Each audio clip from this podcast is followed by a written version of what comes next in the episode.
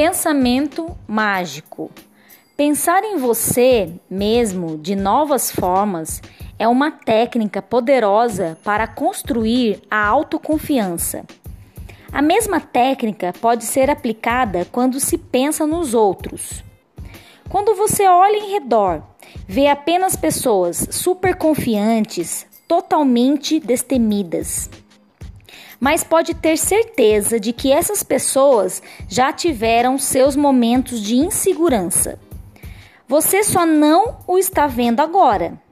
Por isso mesmo, não imagine que todo mundo consiga enxergar os seus momentos de estresse e ansiedade. Isso é o que os psicólogos chamam de pensamento mágico. O pensamento mágico não tem nenhuma ligação com a realidade e é uma grande barreira no caminho de quem quer se tornar uma pessoa inesquecível.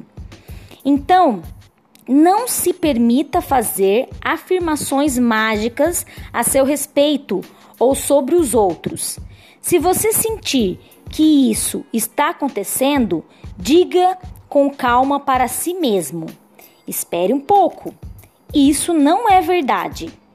Se conseguir provar de que a afirmação mágica não é verdadeira, ainda melhor. Isso pode requerer um pouco de esforço a princípio, mas o impacto na sua autoconfiança será enorme.